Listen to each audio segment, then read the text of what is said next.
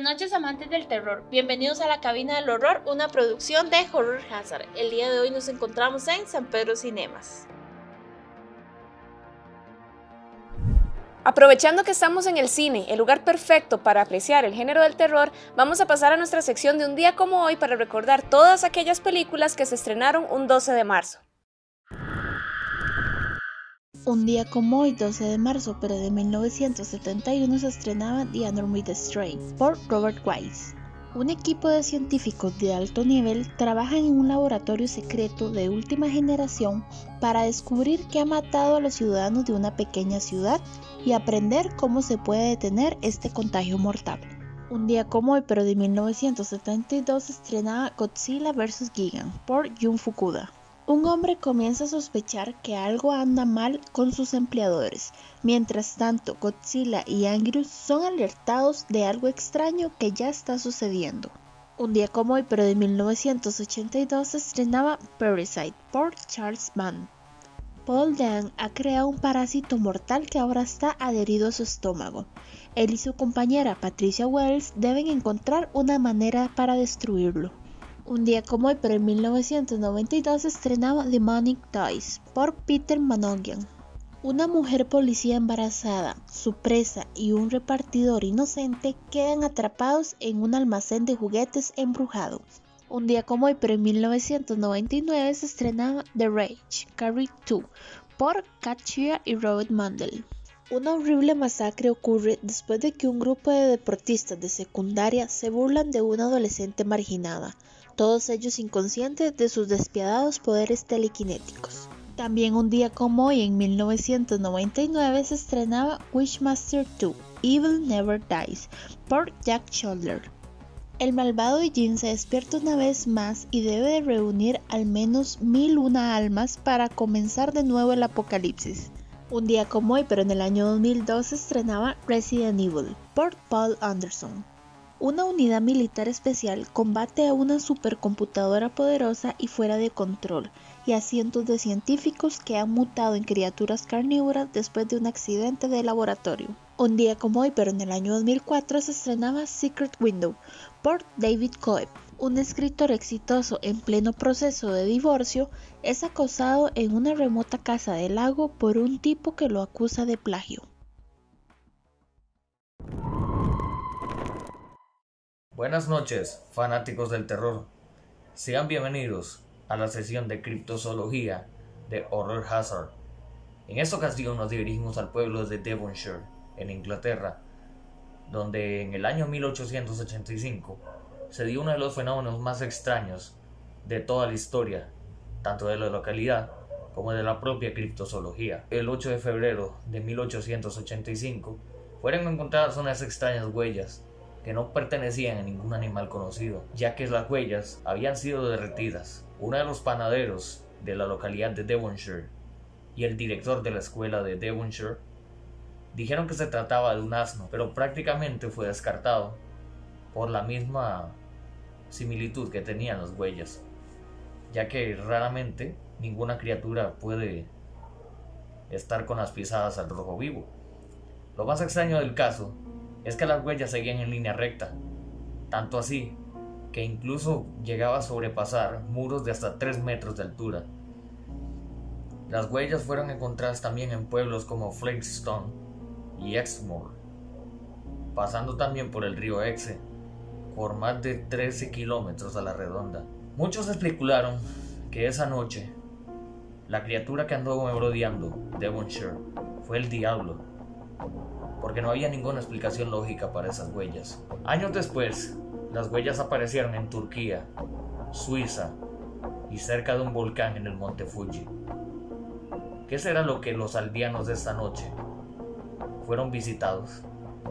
¿Será acaso que fueron visitados por el mismo demonio? El misterio nunca será resuelto. Pero ojalá que algún día sepamos la verdad sobre las huellas del diablo. Mi nombre es Reiner Castro y sigan disfrutando de la cabina del horror. Buenas noches. Aprovechando el mes de la mujer, la pregunta de hoy va relacionado a esto y es ¿cuál es esa actriz, villana, protagonista, lo que sea, favorito?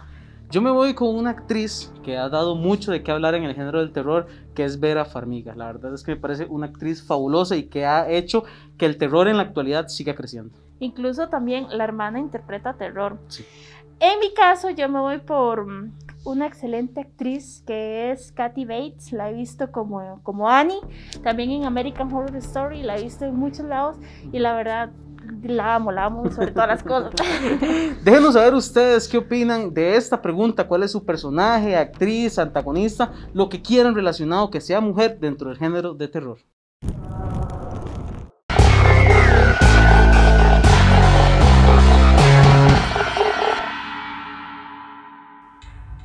Bienvenidos, amantes del terror.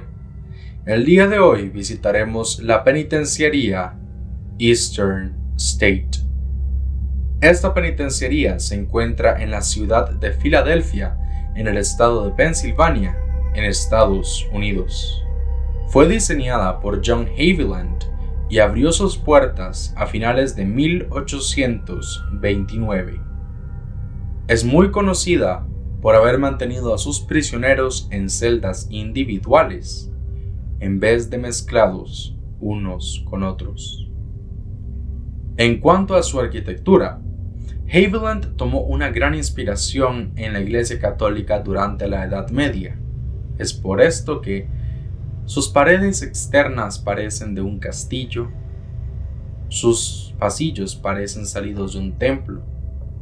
Es por esto que también las puertas de cada una de las celdas son lo suficientemente pequeñas como para que cada prisionero a la hora de entrar o salir de su celda tuviera que agachar la cabeza. Y es por esta razón también que dentro de cada celda la única fuente de iluminación era una ventana o un tragaluz que simbolizaba el ojo de Dios que estaba sobre cada uno de ellos a todo momento. Aunque había muchas personas en su momento que pensaban que este método de encarcelamiento era el mejor para rehabilitar a los criminales. Los oficiales de esta penitenciaría se las arreglaron para convertir a este lugar en un centro de tortura. Cada vez que un prisionero tenía que salir de su celda, los oficiales le ponían una especie de bolsa en la cabeza para que éste no pudiera reconocer la penitenciaría y además para que nadie lo pudiera reconocer a él. Durante los fuertes inviernos, los oficiales eran capaces de bañar con agua helada a los prisioneros y ponerlos en los patios para que se les formaran capas de hielo en la piel. Además, también eran capaces de tomar a uno de estos prisioneros y colocarlo en una silla, amarrarlo a ella por varios días con un cuero tan fuertemente que al final de cuentas iba a ser necesaria una amputación.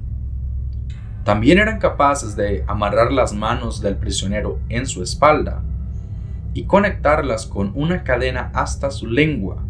De esta forma, cualquier movimiento iba a hacer que su lengua se desprendiera cada vez más de su boca. Y como si esto no fuera suficiente, los oficiales también eran capaces de tomar a los peores prisioneros y colocarlos dentro de un hoyo en el terreno de la penitenciaría. Dentro de este hoyo, los prisioneros no tenían contacto humano, ni alimentación, ni baño por varias semanas.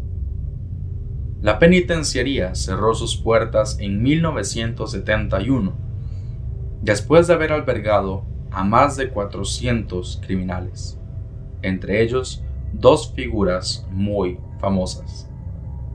La primera, Willie Sutton, un ladrón de bancos que logró escapar de prisiones por lo menos tres veces. Y la segunda, al Capone, uno de los gángsteres estadounidenses más famosos y más peligrosos en la historia de este país. Mucha gente asegura que esta penitenciaría, que ahora funciona como un museo histórico, está embrujada. tanto por los criminales que la albergaban como por sus víctimas letales. Aún más específicamente, se dice que en la celda 12 se escuchan voces y risas.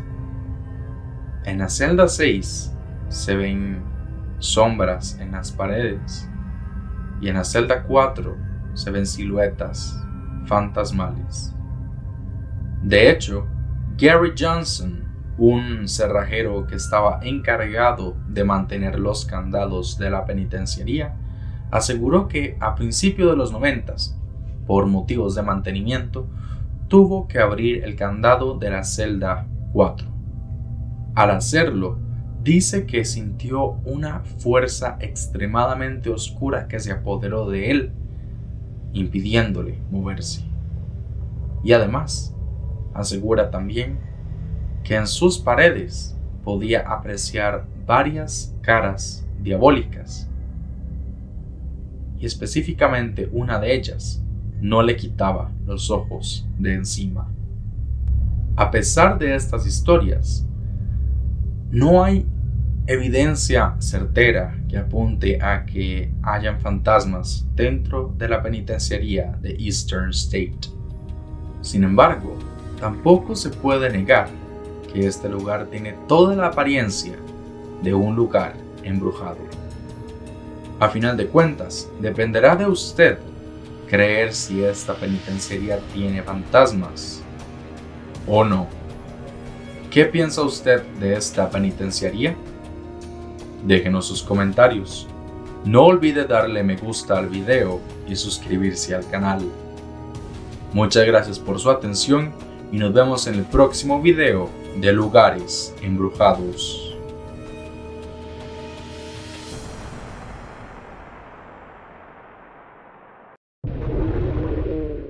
Cada 15 días presentamos a un artista colombiano que viene del colectivo Resistencia Films y cuyo trabajo se relaciona al género del terror. Esta semana conoceremos el trabajo de Carmao, quien se especializa en motion comic y nos contará la historia de la muelona a través de este cortometraje. Bye.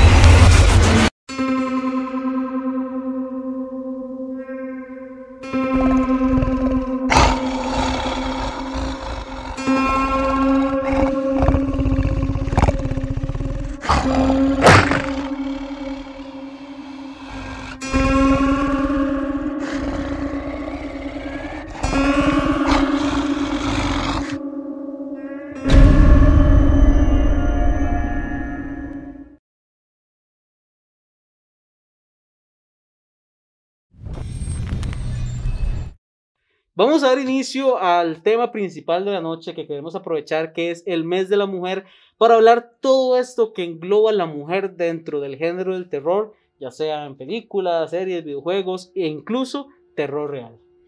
Exacto, bueno, este tema eh, sí quisimos enfatizar un poquito más. Anteriormente, de hecho hace como dos años, bueno, más, era de los primeros programas, hablamos de las reinas del terror, precisamente era para, para el mes de la mujer. Entonces, ahí hablamos muy brevemente, ¿verdad? De, de, algunos personajes, ¿verdad? Pero esta vez queremos hablar un poco más detallado de protagonistas, antagonistas, eh, villanas, actrices, ¿verdad? Dentro del cine. Pero no solamente el cine, ¿verdad? Como estaba comentando Steven, nos gustaría hablar de la mujer en el terror real, aquellas heroínas tal vez de la vida real, ¿verdad? Que han pasado muchísimas cosas. En fin, todo aquello que engloba el género. Yo quiero, yo quiero empezar con algo, con un tema, traer un tema a la mesa. Y es sobre el rol de la mujer dentro de las películas de terror. O sea, en, en, en sus orígenes. En sus orígenes que conocemos como Scream Queens, ¿verdad? Las eh, famosas. las famosas Scream Queens de que empezaba una película de terror y que era lo que hacía la mujer, solo gritar, correr y, huir y todo. Entonces, creo que, ¿por qué ustedes creen que esto comenzó, se comenzó dando? ¿O qué repercusión tienen hasta ahorita en la actualidad? Pues, ajá, dale, dale, dale. No, no, este, yo iba a decir que, que si es vacilón ver cómo a través de los años esto cambia y ahora podemos ver grandes villanas, ¿verdad? Mm. Dentro del género. Y aún así, aunque tal vez en esos tiempos era más común ver la mujer como débil, tal vez interpretaron papeles inolvidables. O sea, papeles que aunque quizás fue la que se murió, por ejemplo, en Psicosis, fue un papel inolvidable. Eh, con, con, 20 minutos creo que duró. De hecho, yo no sé, yo tengo como, como varios pensamientos cruzados porque, vamos a ver, no, no, queremos hablar de adentrarnos mucho en lo que es machismo, feminismo y todo este tipo de cosas, pero obviamente en aquellos tiempos todos estamos claros que el machismo era un poco más fuerte que la actualidad. Probablemente tenga algo que ver en eso, ¿verdad? De que la mujer siempre la buscaban para un papel débil, pero es que tampoco podemos pensar que la mujer tenía papeles débiles en las películas retro y hasta ahora es que le están dando un protagonismo. ¿Por qué no? O sea, no. Un, ejemplo claro es Muchísimo. Ripley, Ellen Ripley. O sea, tenemos a Laurie Strode en Halloween, por ejemplo. O sea, es una película del 78. No sé, hay, muchísimo que, que protagonistas de esta mujer se me olvidó Los pájaros. Ajá. También, este, y creo que es... Yo me atrevería a decir que en la mayoría de películas de terror casi siempre es una protagonista, o sea, una, una mujer. Sí, pero muchísimas pelis. Antes de que se me diera la idea, lo que, lo que iba a agregar era que es, donde, es en el género, principalmente en el género slasher, es donde más vemos este tipo de cosas, que son mujeres que corren, mujeres que huyen, e incluso, como ya lo está diciendo Amy, mujeres que se defienden, heroínas que pelean con su acosador de, su hermano, ¿verdad? Que huyen de un tipo con machete. Eh, también Freddy, Nancy, sí, Nancy ahí que, que que lucha con él hasta la tercera película llega y enfrenta y le dice, usted no me va a hacer la jugada y ayuda a los demás a defenderse. Por eso, entonces creo que es una mezcla, o sea, no queda, eh, el terror no es que quede como el terror que la mujer siempre es la débil, no siempre, o sea, más bien, o sea, hay de los dos lados, tanto como las débiles, ¿verdad? Como han puesto tal vez las rubias, ¿verdad? Que intentan poner este tipo de, pero en realidad también le dan todo ese peso en el papel de las películas, como decía Cari, o sea, tenemos a Marion Crane, ¿verdad? La de Psycho, que a pesar de que pues sí grita, huye, ¿verdad? Y todo, es una excelente actuación la que ella hace. Y aunque haya fallecido, ¿verdad? Spoiler alert, eh, es un personaje inolvidable. Pero es justamente lo que, lo que Cari tiene razón en esto, y usted también en lo que está diciendo, y es que el personaje, de quien no va a gritar cuando está en la bañera y que lo van a cuchillar, ¿verdad? O sea, es una actuación tan natural y creo que ha hecho maravillas en el cine de esa inclusión. De hecho, bueno, Hitchcock tenía esa, esa necesidad de siempre meter mujeres en y es que, ¿sabe qué es otra cosa? Que tal vez por eso se usaba mucho la mujer, bueno, se usa todavía. Es que la mujer tiene un grito tan agudo, o sea, o el grito de una mujer y el grito de un hombre son totalmente diferentes. La mujer tiene un grito más agudo. Y si estamos hablando de terror, yo siento que da más miedo un grito agudo que un, grito, un grito totalmente grave, ¿verdad? Yo, yo Sí, no podría sé, ser que parte que de- lo puedo pensar, yo no recuerdo muchos hombres gritando. Cuesta mucho. ¿verdad que No, no? Y es que por la bendita cosa, ¿verdad? Que los hombres no se asustan y no se no gritan, hecho- pero a mí me encantaría, a mí me encanta cuando veo así los hombres asustados, ¿por qué? Porque es la verdadera realidad, Naturaleza es la humana. naturaleza humana, o sea, sea hombre o mujer, ¿quién no se va a asustar? A mí me da risa porque usted ve un hombre gritar, digamos, un hombre se asusta porque de verdad se asusta por algo y el grito que más bien es muy gracioso. Bueno, a mí me da una risa. cuando Sí, sí, sí, no, no, Porque- no. Porque no estamos No acostumbrados, está acostumbrado. Exacto. pero precisamente por eso podría ser más desgarrador, por ser un hombre. Más- Porque estamos acostumbrados a que siempre es más fino, ¿verdad? Por la mujer y todo. Pero creo que nos estamos desviando un Sí, poco. Pero el punto es que ajá. el papel de la mujer en el género del terror ha trascendido, ¿verdad? Cada una de las épocas, las, de las diferentes décadas, de hecho. Y es que todas las décadas tenemos papeles Todas, importantes. todas. Y no solo papeles, también directoras Uf, o personas. sí. Antes de irnos por ahí, es que yo siempre quiero decir, creo que ya Guillermo lo había hablado en un programa de la cabina, y yo creo que también lo he hablado yo Random Horror, y es que hay mujeres que siempre han estado detrás de muchas cosas muy importantes en el género. como, Como por, por ejemplo, ejemplo, la famosa, gracias, la famosa esposa de Hitchcock, que yo creo que no se le conoce o no se le reconoce tanto todo lo que ella hizo en la carrera de Alfred. La verdad es que muchas escenas icónicas que podemos recordar, más que todo en Los pájaros, ella estuvo involucrada en la dirección de esta película, porque a Hitchcock no le gustaba grabar afuera. Entonces, Es, es curioso ajá. porque Guillermo, sí, gracias a Guillermo, de Sí. hecho, yo desconocía, la verdad, la vida de, de Alma. Alma Reveal, la esposa de Hitchcock. Y en realidad es curioso porque uno pensaría que Alfred fue el que desde un inicio ya estaba arriba en la cima, pero en realidad primero era Alma. Alma o sea, estaba Alma estaba aquí y Alfred venía entrando, ¿verdad? Entonces ahí fue donde se empezó a nivelar. Y ella sabía, ella sabía que a él le servía más, ¿verdad? Sí, Tener claro. ese protagonismo, a pesar de que ella sabía que ella era la mano detrás de todo, ella no le importaba. Sí, No. ella, ella sabía lo Por que su esposo y todo, ¿verdad? Porque al final era parte de publicidad y parte de todo. Sí. No le estamos quitando jamás de la vida créditos a Hitchcock, jamás, es un también genio. Es un genio. Pero, o sea, hay mujeres que están detrás de todo esto y a veces las desconocemos. algo que yo, que, ah, para, para desviarme un toquecito en el cine, si Ajá. ahorita regresamos, y es que esto que usted acaba de decir, que lo hizo por Hitchcock, Ajá. me recuerda a una artista eh, mexicana muy conocida, que es Frida Kahlo. Ajá. Muchas veces se habla de Frida Kahlo, y cuando se habla de Frida Kahlo, ¿a quién se menciona? A Diego. Ujú. Diego era el, el amor, el, la vida de Frida Kahlo cuando, cuando ella estaba en, en, en vida, valga la redundancia. Pero es justamente eso, porque tratamos de asociar eso, ¿verdad? Y no conocemos todo ese trabajo que también Frida sufrió muchísimo, Ujú. que hasta después de fallecida fue que sus pinturas Sí, se claro. elevaron un montón. Y pasó lo Ujú. mismo que con Alma, digamos, que las, las obras de Frida van relacionadas siempre con Diego. Ajá. Entonces es algo que... Pero a que- veces, ujú. di, ¿qué les puedo decir? A veces es un equipo, ¿verdad? Y a veces funcionan mejor juntos que separados. Y Sí. para nadie es un secreto. Entonces ella este, era muy buena y se junta con otra persona que también era muy buena. Entonces imagínense la maravilla que crea. Es Ujú. correcto. Aquí el punto es, ¿verdad? Este, decir que no importa el género de la persona en realidad, es más sobre su conocimiento, ¿verdad? El género de dirección, de escritura, o sea, Como, como, como una frase que yo escuché Ajá. por ahí, que no importa el género, sino lo que genera. Ok, Es lo que exactamente. dicen ahí. Ujú. Sí, perfecto. Entonces, eh, hay muchas mujeres, como decía ahora Steven, también hay directoras que precisamente como estamos tan acostumbrados a que siempre han sido hombres, por lo menos ahorita enfocándonos en el género del terror, quizás hay gente como no, no se la cree tanto, ¿verdad? Es que esa Ujú. película la dirigió una mujer, mm, bueno, quién sabe. Imagínate. Babadook, Un, un Babadook, eso es lo que iba a decir, la australiana. No, no, ah, para que vos sigas con tu idea, nada más decir, en los Oscar, por ejemplo, los Oscar, solo una mujer en toda la historia Ajá. ganado el Oscar a mejor director. Solo una en toda la historia de los Oscars. Si no me equivoco, fue la que también fue nominada cinco veces. También fue la nominada muchas la, veces. La correcto. única, sí, La única, sí, mujer que la ha sido única nominada mujer. cinco veces Oscar. Imagínense, claramente, o sea, no es porque no haya mujeres buenas, no. es que también no hay tantas como hombres, ¿verdad? Entonces, de, ahí, claramente, por más que sea mujer, se evalúa también el trabajo. El trabajo, ¿verdad? obviamente, que sí es que la no va a llegar ahí. por- Sí, ya por ser, no, por supuesto que no. Pero llegando a que. Babadook, Babadook es una, una película muy buena. Exacto. Es una película muy Sí, buena. a- esa directora, wow. Y que de hecho.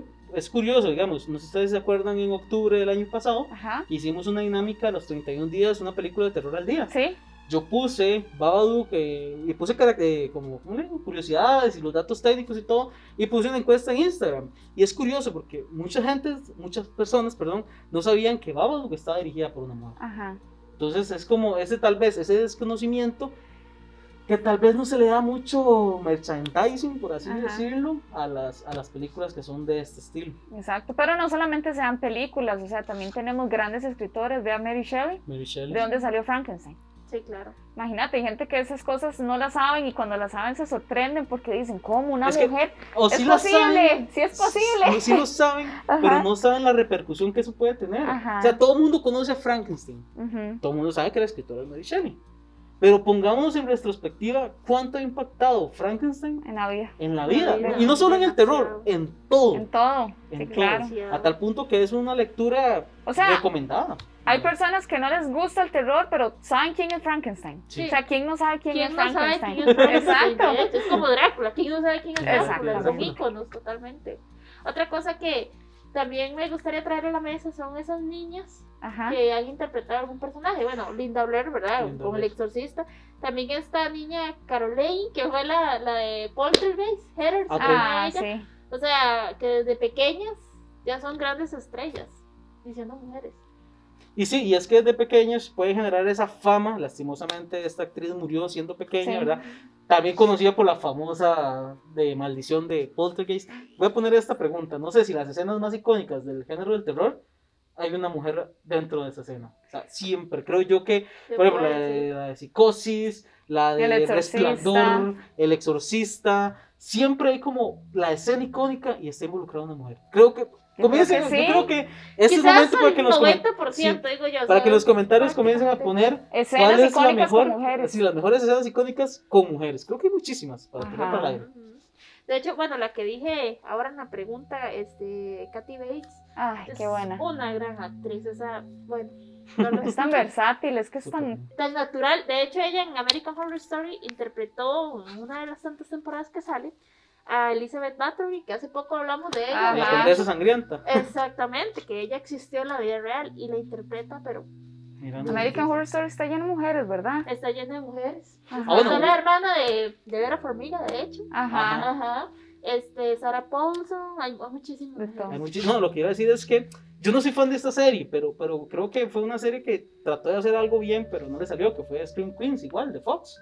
No levantó Sí, como, sí. como se Esta esperaba. serie que mucha gente le gusta, Sabrina, Uh, Uh, Sabrina. Buenísima, calidad. buenísima. totalmente. O los personajes icónicos o personajes que son muy bien desarrollados y muy fuertes, que son mujeres en series, tenemos el caso de The Walking Dead.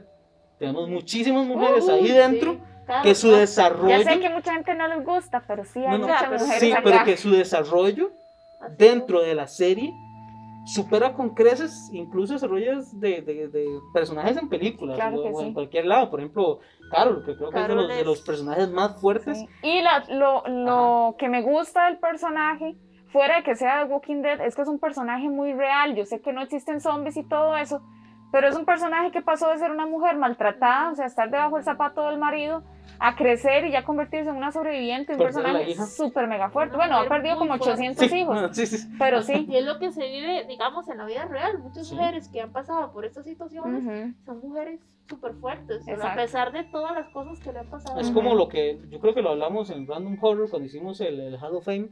que es, por ejemplo, Wendy, Wendy Ujú. Torrance en, en El Resplandor.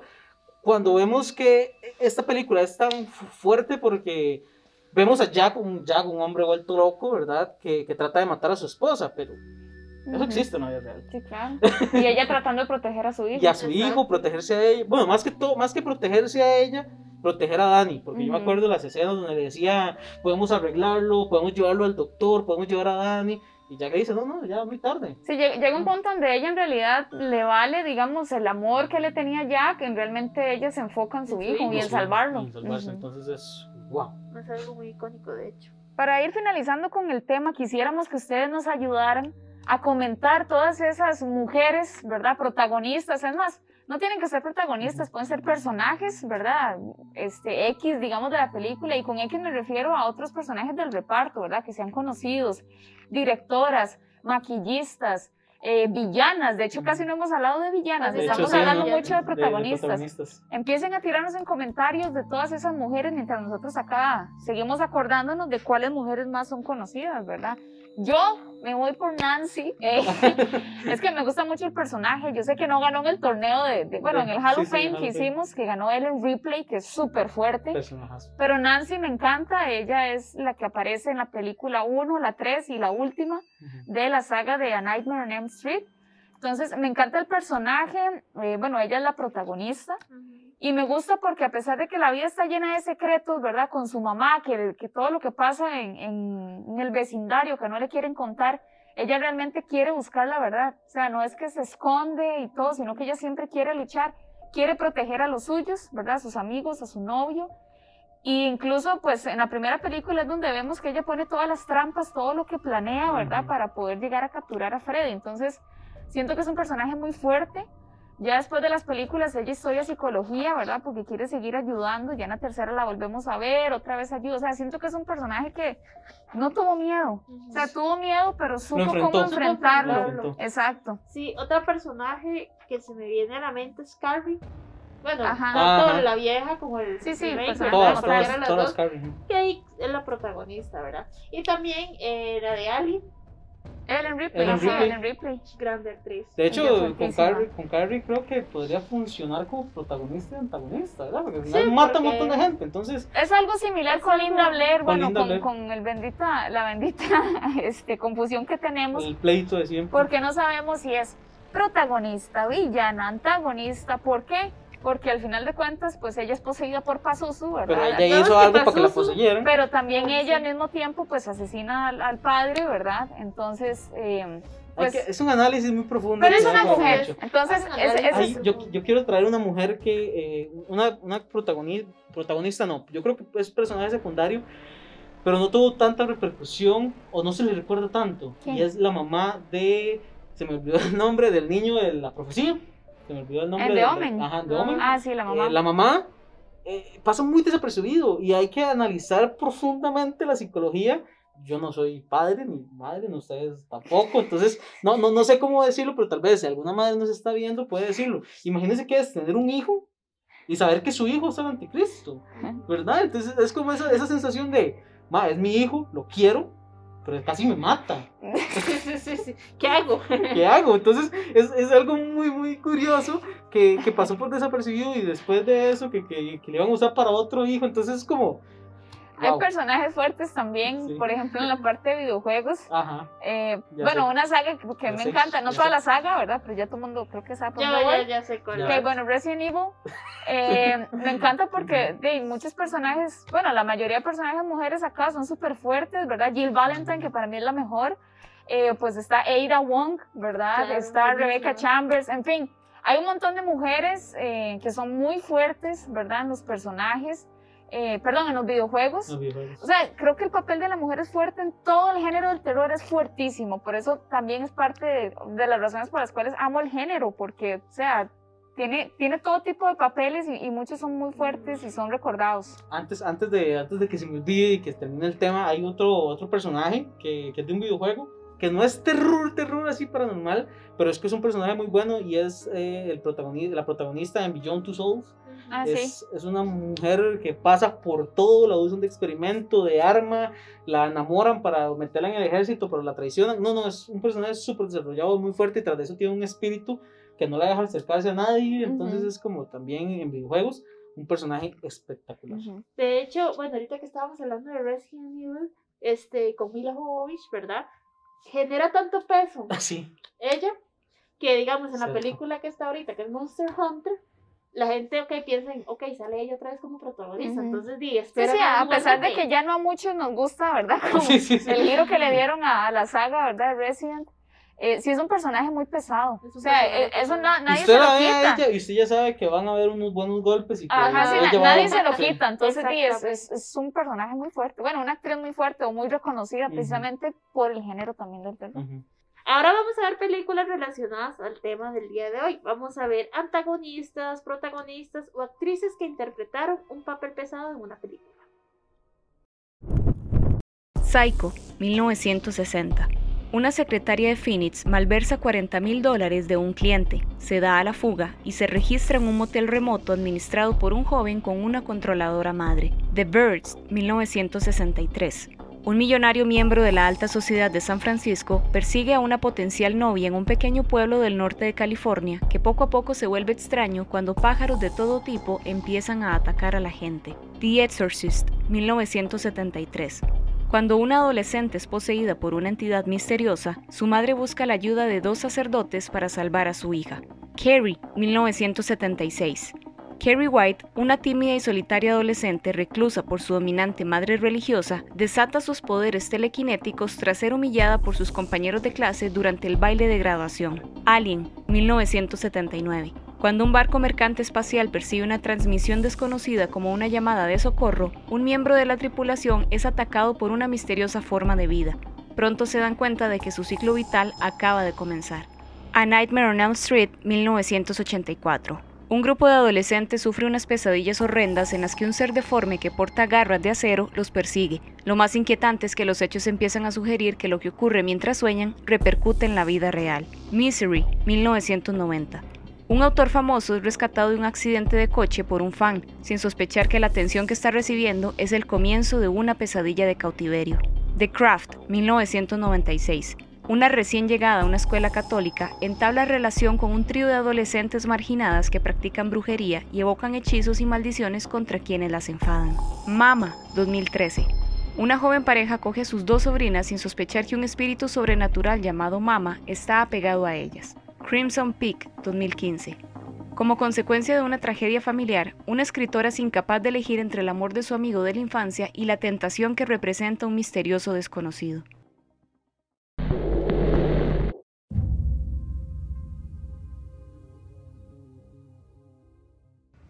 Hola, ¿qué tal amigos de Horror Hazard? Mi nombre es Isaura Vega, yo soy artista tatuadora y les voy a enseñar mi estudio Tatuarte Versus. Este es mi estudio, este es Jake y esta es Agnes, mis maniquís. Por acá tengo un poco de, de mercadería que tengo a la venta. Entre estas cosas tengo unos rompecabezas, bueno, no se ven bien, pero son de unas pinturas que ya les voy a mostrar. Pasemos para enseñárselas.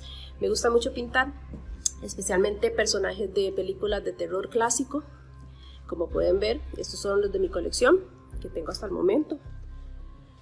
Acá está la monja, pueden ver. Acá está Jack Torrance de la película The Shining. Este es Mason Berger de Hannibal. Estas todas son pinturas en acrílico, que me gusta mucho pintar en, acrílico. Acá está Chucky, muñeco diabólico, desde luego no podía faltar. Acá está. Acá está Freddy Krueger, también tengo al Captain Spaulding de House of 1000 Corpses de los filmes de Rob Zombie. Por acá tengo a Pennywise, el payaso. Tengo a Jason, pero Jason está en obra gris, aún no lo he terminado. Apenas lo estoy haciendo. Acá está Regan McNeil, la reina del horror de la película El Exorcista. Tengo a Leatherface de La Masacre de Texas. Por acá tengo a mi favorito de todos los tiempos, de los personajes de terror, el doctor Aníbal Lecter. Tengo a The Joker y también tengo algunas otras pinturas que he hecho que ya son como más de mi invención. Eh, algunas las he vendido, entonces no las tengo por acá, pero acá tengo esta, por ejemplo. Son unas muñequitas macabras, sin ojos y sin boca. bueno, espero que les, que les hayan gustado. Esas son algunas de las pinturas que hago. Como les digo, la técnica es en acrílico, también he hecho algunas en óleo. Sin embargo, eh, para mí es más fácil trabajar en acrílico, me gusta mucho. Eh, ellas no están a la venta, pero sí las puedo pintar por encargo. Cualquier personaje que gusten, ahí me pueden contactar en las redes sociales, que ahorita les voy a dar. Eh, también me gusta esculpir, no me considero una escultora como tal porque no tengo suficiente tiempo. Sin embargo, sí me gusta mucho. ya hice una cabecita en Baby Yoda, que ese ya se vendió, está en Turrialba. El primero que hice fue el maestro Doco de los Caballeros del Zodiaco, que también me encantan los Caballeros del Zodiaco, se los voy a mostrar. Hay que quitarle el sombrerito, porque se le quita el sombrerito. Acá se los voy a mostrar. Este fue el primero que hice, con pasta DAS. Y me gustó bastante, y fue cuando me di cuenta que en realidad la escultura pues también me gusta. Se lo hice ya hace quizás como un par de años más o menos, vamos a dejarlo meditando nuevamente ya no está en la cascada de los cinco picos, ahora está meditando por acá. y después de que hice esta escultura, pues como les digo, me, di cuenta que me gusta mucho en realidad esculpir y esa técnica con pasta DAS es, es bastante, bastante noble, me gustó mucho. Un día me encontré un muñequito viejo, era una chica fresita, era. Ahora lo convertí en Chucky. ¿Qué tal? Este lo modifiqué igual, la carita con, con pastadas, se la hice, la ropita inclusive, pero bueno, la ropa me costó un mundo porque coser no es lo mío, sin embargo, bueno, creo que me salió más o menos parecida, la tuve que coser toda a mano. Eh, después de Chucky hice con esos muñequitos que son pelones, como bebés, muñequitos bebés, hice, hice este, hice a Pennywise. Hasta el globito le hice. Ahí está. Entonces, esa es otra de las, de las cosas que me gusta hacer. Igual ellos no están en venta, pero si en algún momento se les ocurre uno, tienen un muñeco viejo por ahí y me dicen, Isaura, quiero que me lo convierta en tal cosa, tráigamelo y lo convertimos en lo que usted guste mis redes sociales para que busquen ahí todas las cosas que hago, los tatuajes, eh, los, las pinturas, los proyectos que voy haciendo. En Facebook salgo como Tatuarte Versus, en Instagram salgo como Isaura Vega Salas, el canal de YouTube donde pueden ver el proceso completo de la modificación de los muñequitos es Isaura Vega Arte Versus, ahí lo pueden buscar también. Cualquier cosita que gusten, cualquier pintura, eh, acá estamos a la orden.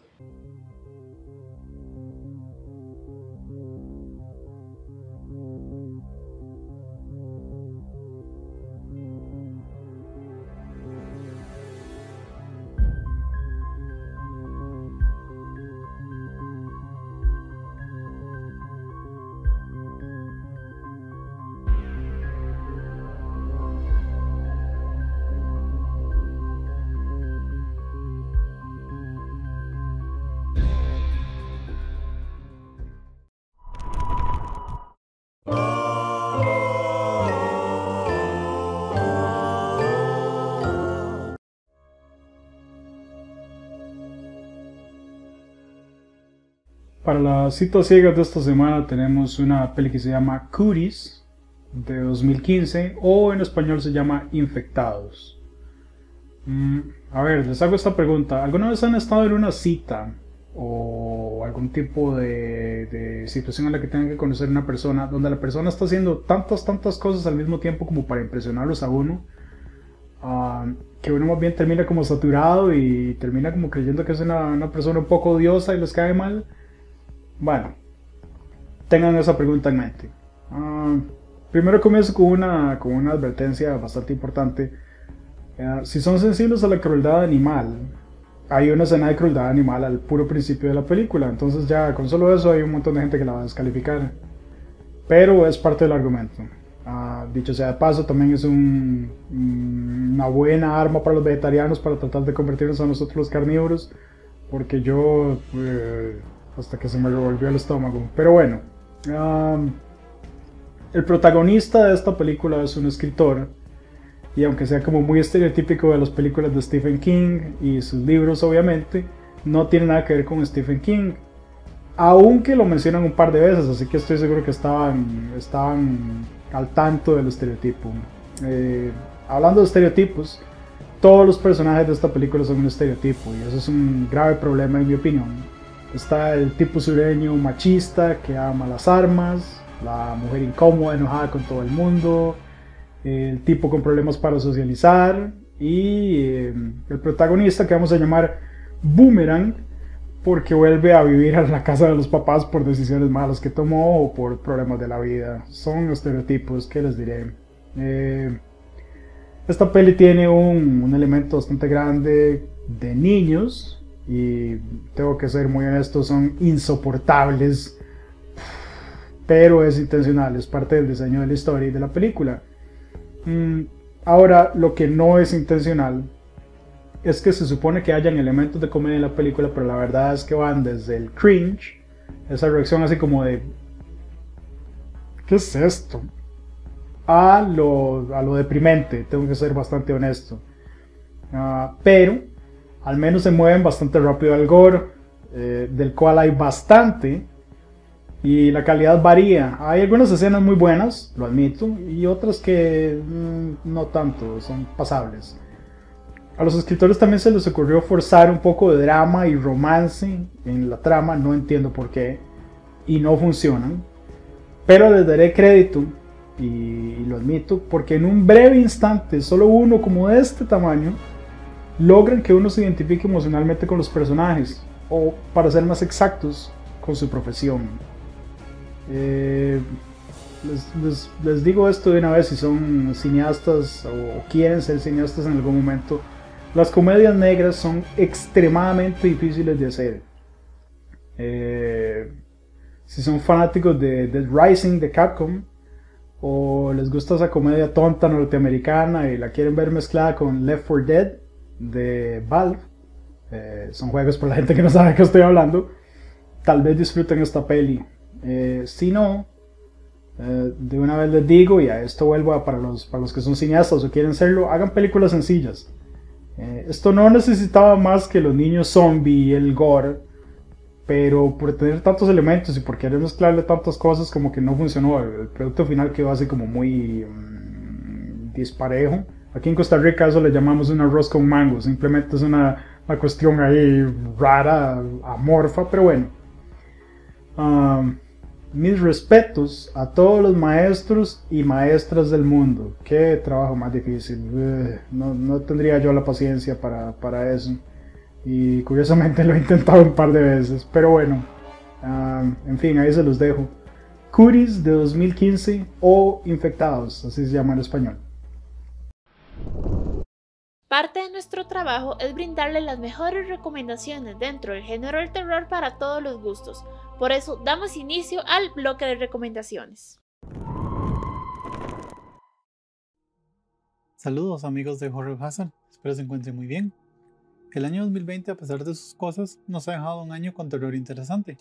Entre los títulos que nos dejó, me gustaría destacar la película Beach House. Esta película nos pone en la piel de Emily y su novio Randall, quienes van unas vacaciones a la casa de playa de los padres de Emily. En ella descubren una pareja de amigos del padre, Mitch y Jane, y así las dos parejas deciden quedarse a disfrutar de la playa y generar algunos bonitos recuerdos a Jane, quien sufre de una enfermedad terminal. En la noche, Después de algunos excesos, salen a caminar un poco, pero descubren una extraña textura en el agua, así como algunas cosas pegadas a los árboles que parecen ser algas o algún tipo de organismo. Después de varios sucesos, van a descansar, pero al día siguiente es cuando empieza la pesadilla para Emily y Randall. Beach House es una agradable sorpresa ya que tiene una excelente atmósfera de incertidumbre y genera esa incomodidad.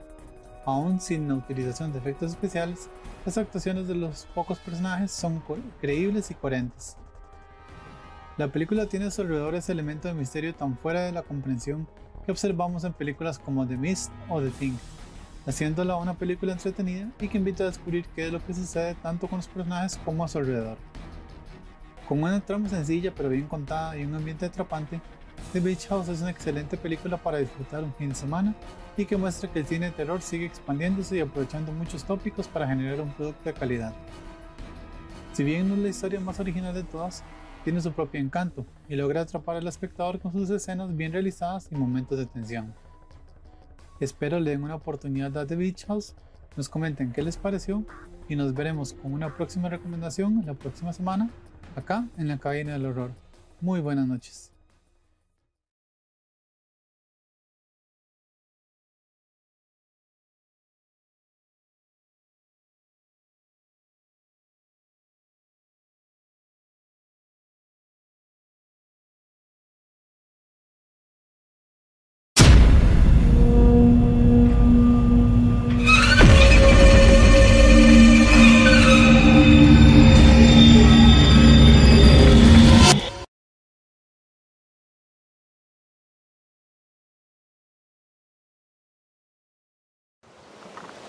Hola, ¿cómo están? Eh, pues me encuentro en una zona bastante alejada.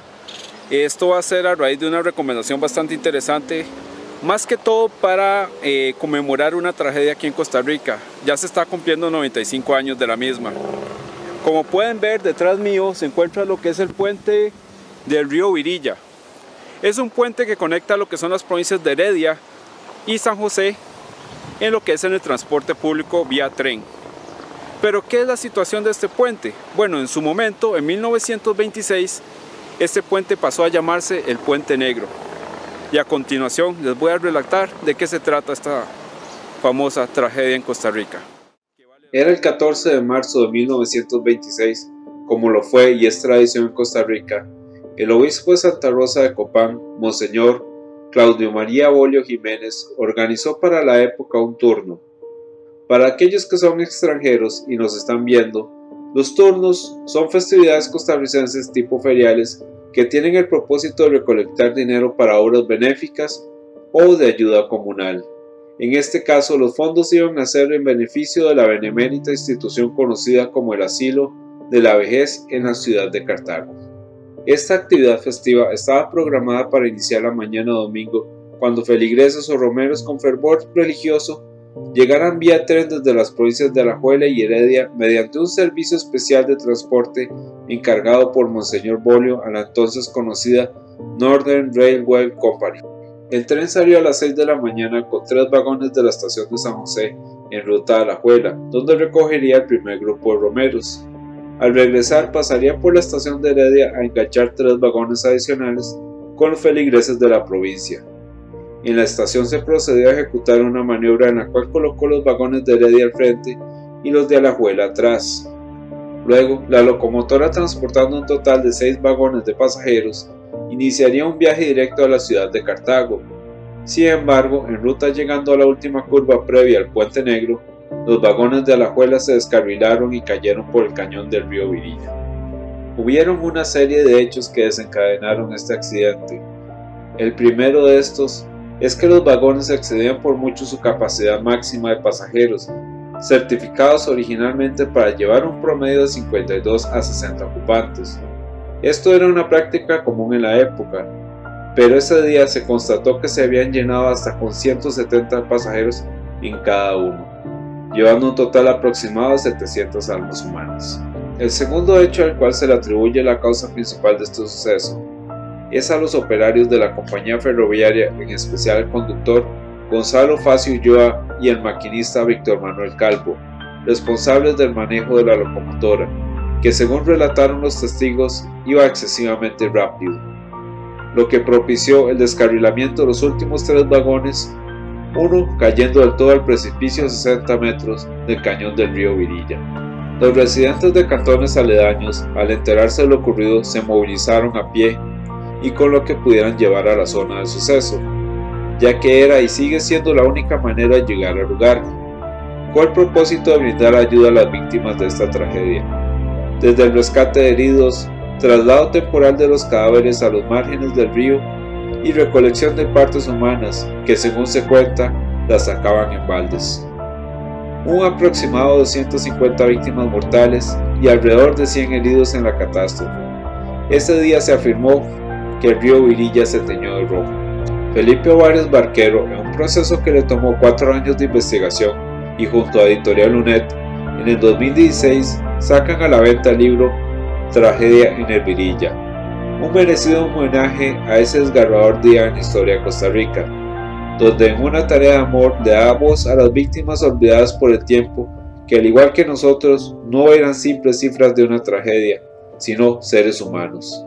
Nos introduce al mismo a través de la historia de la fotografía de un joven de 15 años de edad llamado Antonio Nicómedes de Jesús Loaiza, que yace en una roca con la mirada perdida viendo a la cámara. Un humilde limpiabotas que sobrevivió al accidente, sin embargo, no se sabe lo que lo motivó en el momento a lanzarse del Puente Negro. Este domingo 14 de marzo, al igual que en 1926, se cumplen 95 años del viaje del Rápido.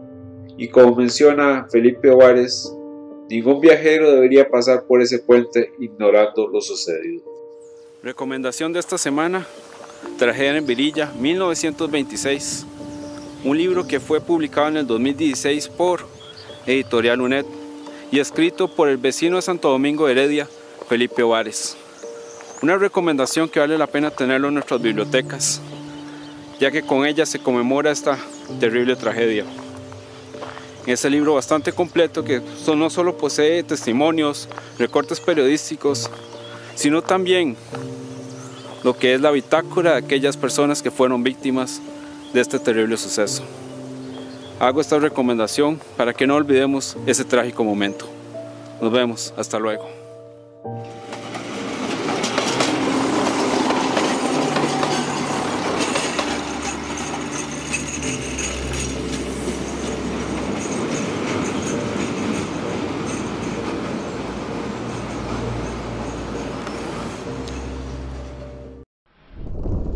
Antes queríamos hacerles una invitación y es que vengan a las salas de cine de San Pedro Cinemas. Recuerden que acá la cartelera es bastante extensa, cada semana siempre entran y entran películas de terror y también tienen una pequeña sección semanal donde presentan una película que se estrenó hace mucho tiempo, pero quizás ustedes no han tenido la oportunidad de verla en pantalla grande. Así que los invitamos a que ingresen a www.sanpedrocinemas y puedan comprar sus tiquetes. Ahora vamos a conocer una película que en este momento se encuentra en las salas de cine. Three, two, one, one, two, three. Ready or not? I'll find you. Oh, hi, Mommy. Wanna play? A lot of children have imaginary friends. And oftentimes, it's a uh, positive experience. Is there anything we can do to help him be less, you know, destructive? You could try playing with him more at home. He's a good kid. You know, he's just got a really, I don't know, vivid imagination right now. Josh. Joshua, I am speaking to you. You put our son on medication and didn't tell me? I'm not seeing what I'm seeing. You don't understand how bad it is. You saw Zeke, didn't you? He's here with you, isn't he, Beth? Get off the track! You again! He saw you too. I swear, I saw something standing in the corner, watching me. Please, I think you should go now. He's using your son to try to reconnect with you.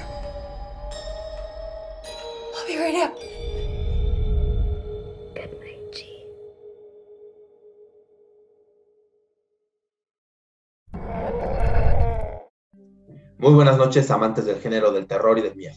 ¿Qué es el pacto con el diablo? ¿Es un mito o es una realidad? Esto lo podemos deducir a través de las leyendas urbanas que escuchamos diariamente, o de las anécdotas que nuestros antepasados nos cuentan, o de las experiencias personales. El día de hoy vengo a contarles una de las historias más terroríficas en la cultura popular mexicana, principalmente a nivel de la radiodifusión. El día de hoy vengo a contarles sobre el tétrico caso de Josué Velázquez y Juan Ramón Sáenz. Juan Ramón Sáenz era un locutor mexicano que por allá de 1995 empezó a tener éxito con un programa llamado La Mano Peluda. Este programa consistía en que los radioescuchas podían hacer llamadas al programa e interactuar con el locutor. Esto con el fin de contar anécdotas que tuvieran un fin perturbador y paranormal visitas a casas embrujadas, avistamientos de ovnis, eh, encuentros con fantasmas, etc. Esto se imprimía con un toque de empatía y a la vez eh, con un toque de misterio por parte del locutor. Esto hizo que el programa tuviera bastante éxito a finales de la década de los 90 e inicios de los 2000. Sin embargo, por allá del 2002 llegó un caso muy peculiar. Un joven de El Monte, California, Estados Unidos, se comunica al programa y pide hablar con Juan Ramón Sáenz. ¿Esto por qué? Para contar una anécdota perturbadora que incluía pactos con el diablo, tratos con el demonio. El nombre del chico era Josué Velázquez. Llevo más de cinco años intentando pactar con algún demonio. Mi objetivo principal era en un principio pues hacer contacto y llegar a una negociación con, con Satanás, con, con Lucifer, con, con algún, con ese demonio mayor.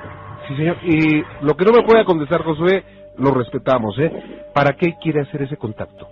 Y Josué lo que contó en el programa era que él, por haber tenido carencias con su familia, tanto económicas y temas muy, muy difíciles de salud, había decidido empezar a informarse sobre magia negra. Esto para poder hacer un pacto con Lucifer y poder tener riqueza y poder y que a su familia no le faltara nada. Esto fue un grave error, ya que mientras él va contando la historia en el programa, eh, empieza a descubrirse todo el trasfondo de la historia.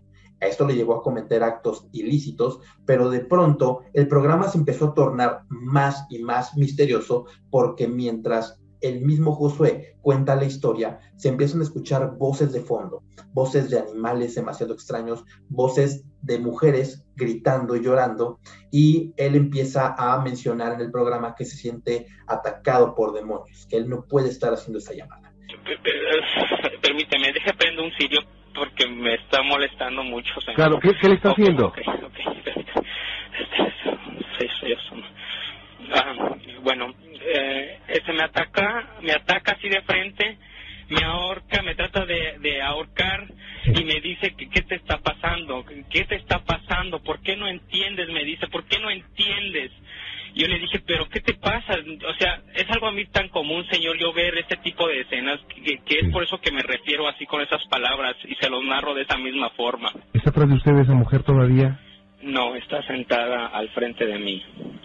Este programa duró prácticamente con Josué arriba de cuatro emisiones. Y fue un programa impresionante porque también tuvieron que requerir de eh, la llamada de un cura para poder calmar los demonios que se supone que eh, Josué Velázquez tenía en ese momento. El programa causó gran revuelo, causó mucha sensación de pánico ante los espectadores y se volvió demasiado popular, ya que él tenía ciertas eh, cuestiones y mencionaba ciertas cosas muy específicas del el pacto con el diablo, de los tratos de los demonios, de quiénes eran los que lo estaban visitando y de las figuras humanoides que él veía.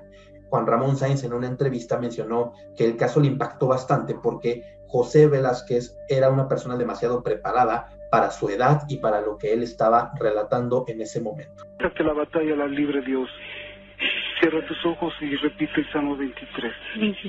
Cristo es tu Salvador y tu Señor. Jehová es tu Salvador, mi Señor. No, me haga nada. Cristo es mi Señor y mi Salvador. Deséchalos en el nombre del Padre, del Hijo y del Espíritu. Padre, mi mano. Cúbrete con la sangre de Cristo.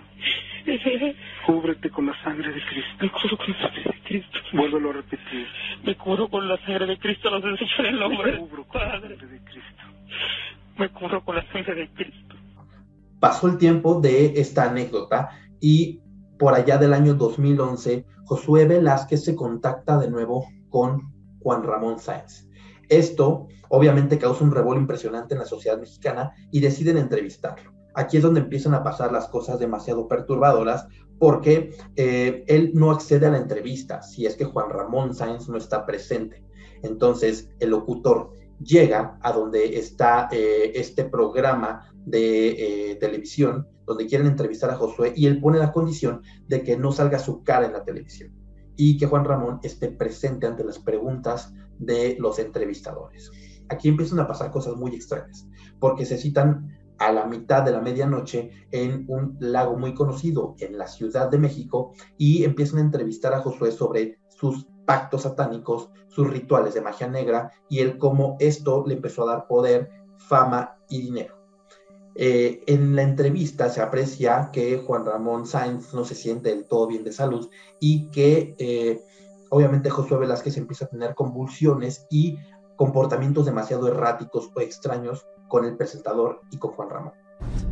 Todas las sigo, son cosas que se me encajaban, cosas que yo hacía cuando uno entra en un estado de excitación.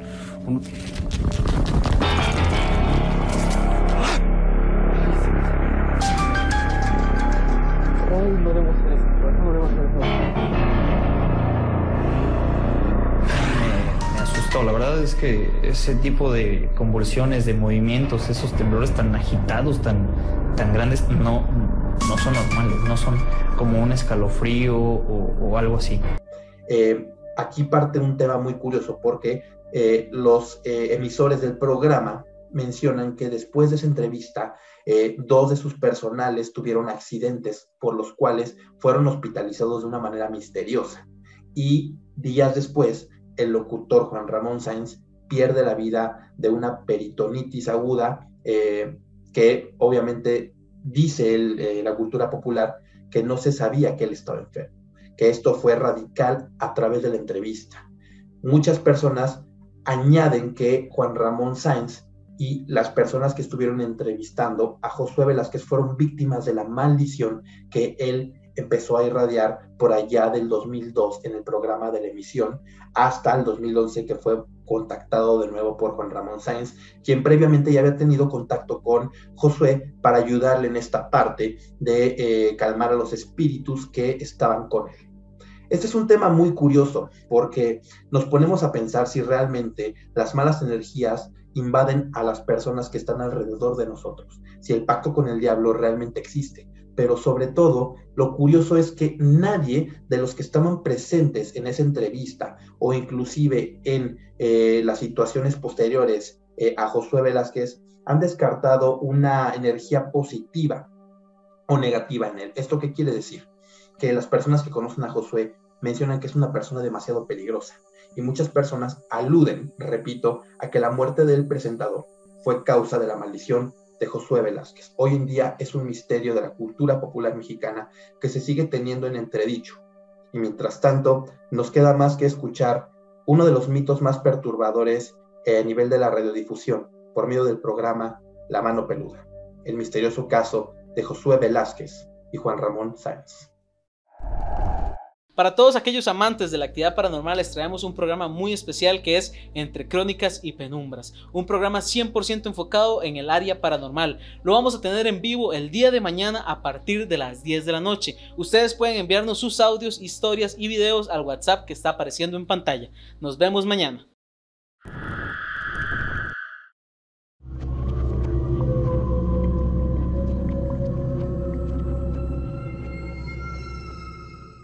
Fabio era un hombre que estuvo alquilando por mucho tiempo hasta que pudo tener casa propia. Un día como a las 11 de la noche él se levantó para ir al comedor y por la puerta lateral al pasillo de pronto vio pasar a un señor alto con sombrero. Fabio lo miró de reojo, pero no era la primera vez que lo observaba, ya que en varias ocasiones le había sucedido. Sin embargo, Fabio no le daba mucha importancia. Al día siguiente ocurrió lo mismo, pero ahora Fabio había decidido seguirlo.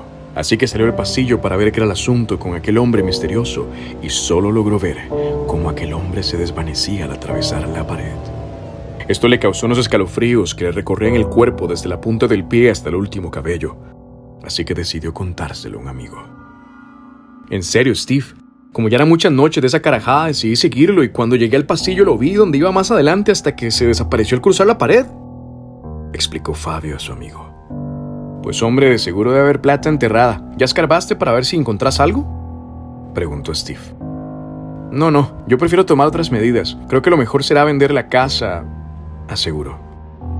Pero esa es una decisión muy fuerte, amigo, señaló Steve.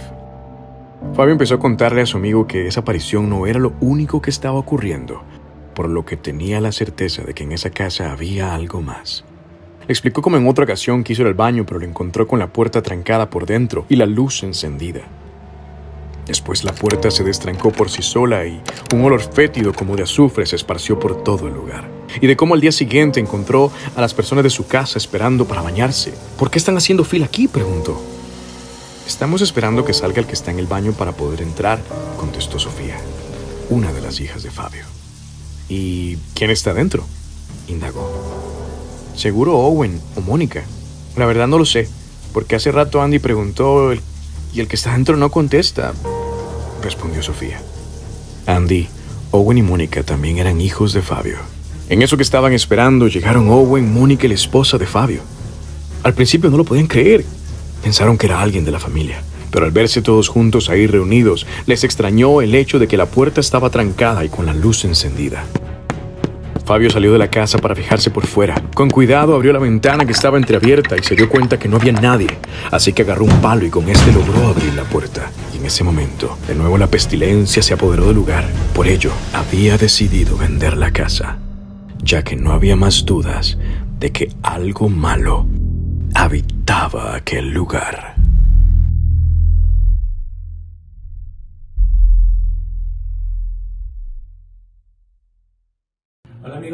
Espero que estén muy bien. Mi nombre es Javier Zúñiga y en esta ocasión también les traemos la cápsula del cine.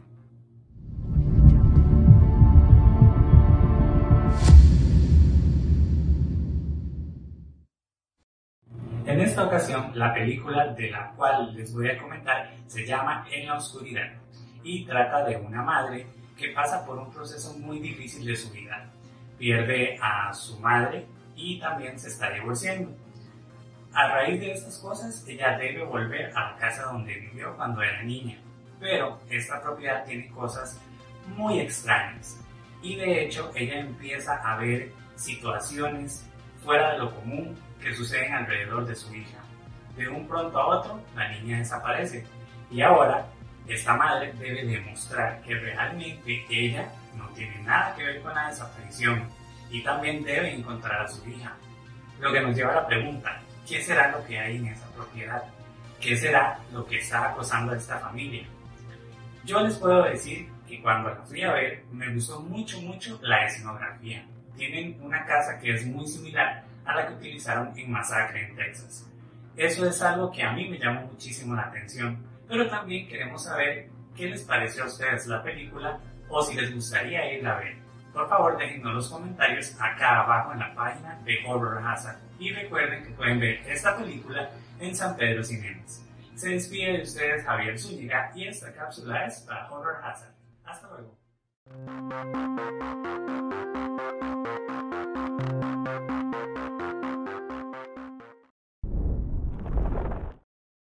Llegado al final del programa del día de hoy, no sin antes agradecerles a todos ustedes por su sintonía y muchísimas gracias a San Pedro Cinemas por habernos abierto el espacio para grabar el programa acá. Recuerden que mañana a las 10 de la noche tenemos en Entre Crónicas y Penumbras. Y también el próximo viernes a las 8 de la noche, La Cabina del Horror. Y recuerden, el, terror, nunca estuvo tan cerca.